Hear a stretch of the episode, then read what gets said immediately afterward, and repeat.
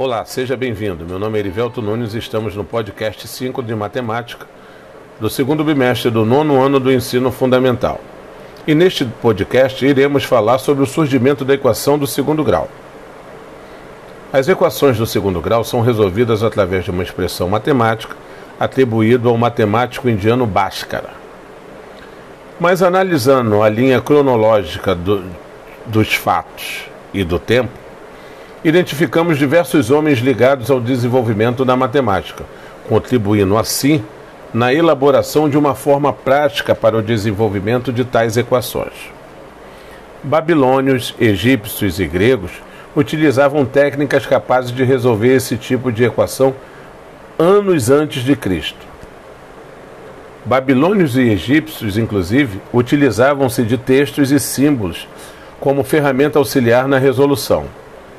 Os gregos conseguiam concluir suas resoluções realizando associações com a geometria, pois eles possuíam uma forma geométrica para solucionar problemas ligados à equação do segundo grau.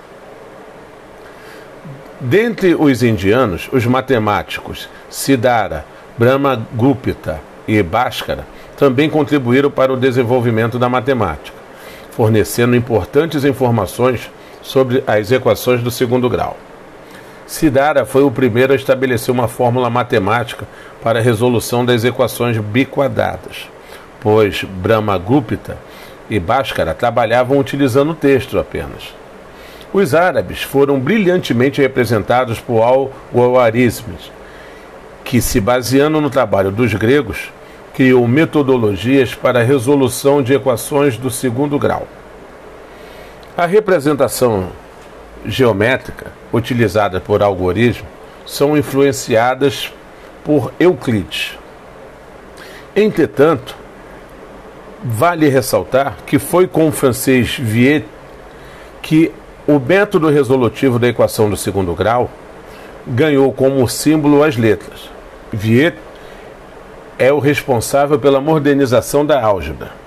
Seus trabalhos foram desenvolvidos por outro francês denominado René Descartes. Podemos observar, inclusive, que a expressão matemática utilizada atualmente para a resolução de uma equação do segundo grau não deve ser atribuída somente a uma pessoa, mas a vários pesquisadores que, através de inúmeros trabalhos, desenvolveram a seguinte expressão: x igual menos b mais ou menos raiz quadrada de b ao quadrado menos 4ac sobre 2a. Esta é a expressão conhecida como fórmula de Bhaskara.